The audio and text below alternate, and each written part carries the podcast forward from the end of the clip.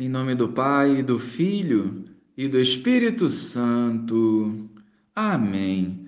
Bom dia, Jesus. Te agradecemos por este dia que se inicia, pedindo a graça da perseverança na vivência da nossa conversão diária. Que o teu Santo Espírito nos preencha e conduza hoje e sempre. Amém.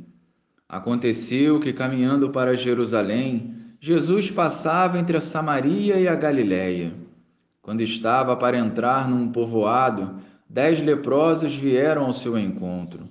Pararam à distância e gritaram: Jesus, mestre, tem compaixão de nós. Ao vê-los, Jesus disse: Ide apresentar-vos aos sacerdotes. Enquanto caminhavam, aconteceu que ficaram curados. Um deles, ao perceber que estava curado, voltou glorificando a Deus em alta voz. Atirou-se aos pés de Jesus, com o rosto por terra, e lhe agradeceu. E este era um samaritano. Então Jesus lhe perguntou: Não foram dez os curados? E os outros nove, onde estão? Não houve quem voltasse para dar glória a Deus, a não ser este estrangeiro? E disse-lhe: Levanta-te e vai, a tua fé te salvou. Louvado seja o nosso Senhor Jesus Cristo, para sempre seja louvado. Toda cura realizada por Jesus tem um propósito: salvar almas. Hoje, dez leprosos foram curados, sendo que nove foram atrás da sua vida. Porém, um, logo o samaritano, voltou para agradecer.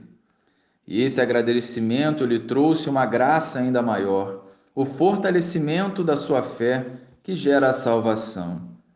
Eu não imagino quantas vezes esses leprosos pediram a cura, mas o fato é que apenas um voltou para agradecer. Muitas vezes em nossas orações também não agradecemos as bênçãos gratuitas que o Senhor nos concede. Ou seja, a nossa ingratidão pode tornar-se um obstáculo para a nossa salvação. Outra reflexão que nos cabe é a nossa ingratidão com as pessoas que se doam para nos ajudar. Lembramos facilmente dos defeitos e valorizamos pouco as suas virtudes que nos ajudam. Não esqueçamos o dever e a alegria do agradecimento e não usemos isso para receber benefícios futuros.